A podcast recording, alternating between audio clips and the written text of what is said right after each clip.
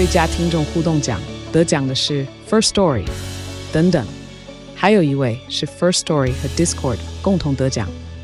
First Story 最新推出的 Discord 整合功能，是为听众管理新标杆，将拥有会员资格的听众自动加入 Discord 群组。这不仅减少创作者的负担，也为听众带来丰富的互动体验，获得全台 Podcaster 一致肯定。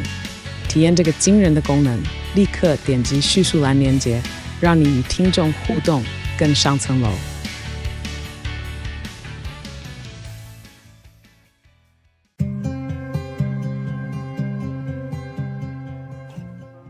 欢迎光临鲨语，带你关注那些有流量却没声量的有趣资讯。用十分钟的零碎时间，一起跟上这个永远跟不上的世界。虽然大家都知道抽烟不好，但实际上全世界抽烟的人还是很多，也很少有国家敢直接禁止全国人民抽烟的。然而，瑞典就在今年夏天往全面禁烟这个目标又更靠近一步。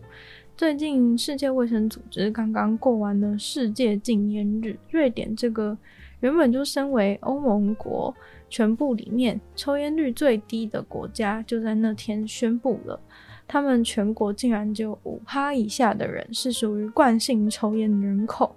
多数的专家认为，瑞典能够有这样的成果，是因为瑞典常年来都有非常落实烟害防治的活动，还有立法。但也有些人说，瑞典人抽烟率低的原因，只是因为瑞典人流行抽鼻烟，所以转换过去抽鼻烟，抽烟的人自然就少了。鼻烟是什么？大家应该不太熟悉，它是一个不会制造烟出来的烟草产品。鼻烟在欧盟其他国家几乎都是被禁止的，但在瑞典被视为抽烟的一个替替代品。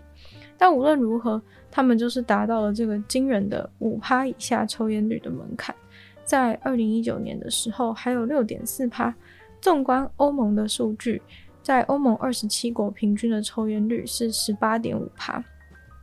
瑞典人对于健康的重视程度，似乎对健康有意识的瑞典人年龄层下降很多。但是反观二十年前的瑞典抽烟率，也是有到达二十趴。法国虽然在疫情前抽烟率一直有持续在下降，但是疫情一来之后直接不减反增，似乎是与疫情带给人的庞大压力很有关系。不过瑞典人抽鼻烟的习惯还是在，这是他们还需要努力的目标。虽然没有抽烟那么的严重，但是仍然对健康有害。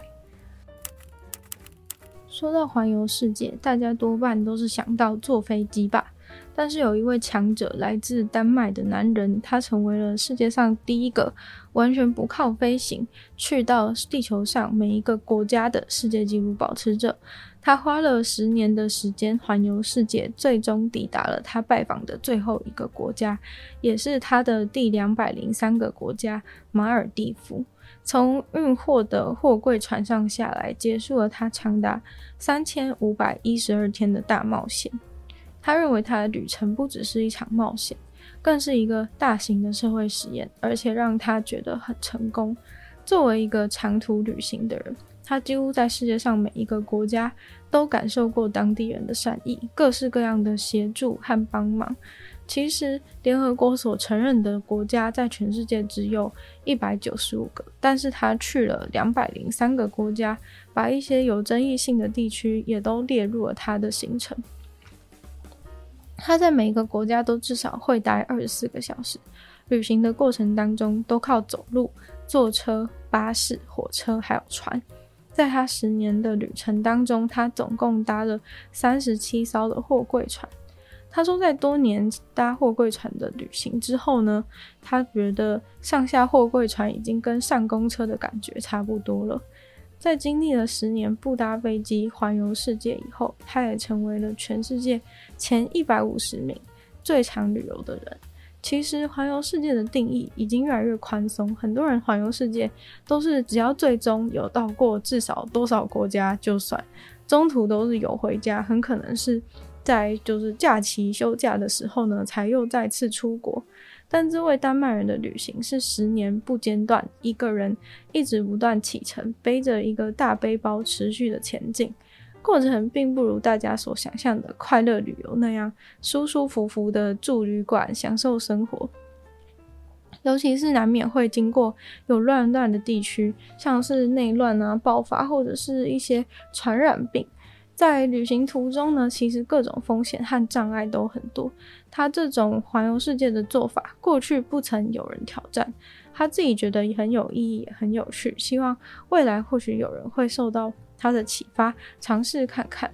另外，这个旅途十年其实感觉很久，但这十年当中有两年的时间，他都因为 COVID 疫情的关系卡在香港，甚至是第一次。在旅途当中想到是不是该放弃了？除了他在发源地中国以外，当时也没有什么疫苗，什么都没有。他一个背包客只能在那里干等。有趣的是，你可能会想，能够这样子一个人在外闯荡十年，要不是单身狗，就是已经老夫老妻很久了。但结果人家竟然是有一个女朋友，在他十年的旅行计划过程当中，这位女朋友。去世界不同的地方，千里寻男友，总共二十六次。就在旅行因疫情停摆的时候呢，他就毅然决然的跟稳交已久的女朋友结婚了。当世界从疫情中复苏，他又再次启程。更厉害的事情是，大家都会觉得哇，连续旅游十年，那你要花多少钱，有多少积蓄，这是不是有钱人的特权什么的？但是人家一天的预算根本就才二十块美金。可能比很多成年人一天的生活费还要低。资金的来源除了他原本的积蓄，还有一些网络上支持他的粉丝或是企业的赞助合作。不过他也不是只有说着旅程的优点。他承认刚开始对布达飞机环游世界保持着非常美好的想象，但最后结束的时候，觉得这十年仿佛过了一世纪，非常的疲惫，尤其是精神上。会遭遇到很多想象不到的挫折与失败，但是当然也见证了很多快乐和美丽的过程。不过他说，未来如果有人还想尝试跟他一样的话，应该是再也不可能完全不搭飞机的，因为他说，随着时间的推移，他这个旅行其实有变得越来越困难，因为很多船点到点的路线都逐渐取消，被飞机给取代。跨境的规定现在也都越来越严格了。在他旅程的最后，要以乘客身份搭上一艘货柜船，已经几乎不可能。这在一开始来说，对他是非常容易的。最后一站马尔地夫结束以后呢，他终于即将睽违十年回到他的老家丹麦。最后呢，还是选择不搭飞机回家。人们每天都在自己的生活中找平衡，但是有一位日本的推特网友是真的每天都在生活用品中找平衡，并不是精神上的生活工作平衡，而是物理上的平衡。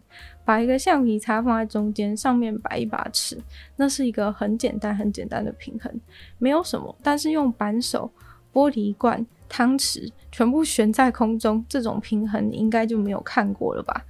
这位推特平衡王拍出来的照片，简直是一种超现实的艺术。你看到的那种命悬一线的平衡，肾上腺素甚至都会爬满全身。他最厉害的作品之一是一个立着的硬币，上面竟然还能够站着一把垂直的奶油刀。这种玩平衡的游戏，其实感觉比起一般普通的玩玩具，更适合刺激小孩子的大脑发展。在失去平衡中的挫折中学习，一边找寻新的解决方法。推特评论网还有拍我 YouTube 的影片，给大家教学如何更有效的去尝试。在美国纽约发生了一起天鹅惨案，受到整个村庄爱护的天鹅，竟然在连续假期的时候呢被偷走。最惨的是被人抓走以后还被吃下肚。大天鹅和四只宝宝当时趁着连续假期没什么人看管，就被一起抓走了。后来呢，三个年轻人被以窃盗罪逮捕了。大天鹅被吃掉，那四只天鹅宝宝两两分散在两地。被抓到的原因呢，是由附近的居民发现出现的天鹅宝宝，又看到新闻说有天鹅失踪。这个吃天鹅的罪魁祸首呢，是其中一位青少年和他的家人。青少年把天鹅带回家以后呢，他们就一家人想也没想就把天鹅给吃了。后来四只天鹅宝宝也被送回到他们原本的栖息地。所幸四只天鹅宝宝已经能够独立生存了，生命没有大碍，就让他们回到栖息地，好好的生活。今天的鲨语就到这边结束了，再次感谢订阅赞助的会员大影男子 James、K U、毛毛、黑牡丹还有 Z Z。就希望其他愿意支持鲨鱼创作的朋友可以在下方找到非常的连接。那如果喜欢这期节目的话呢，希望大家多多分享给其他的朋友知道，或在 Apple Podcast 帮我留星星、写下评论，对节目的成长很有帮助。那如果喜欢我的话呢，可以去收听我另外两个 Podcast，其中一个是女友的纯粹不理性批判，没有时间更长的主题性内容。另外一个是听说动物，当然就跟大家分享动物的知识。就希望鲨鱼可以继续在每周四跟大家相见，我们就下次见喽，拜拜。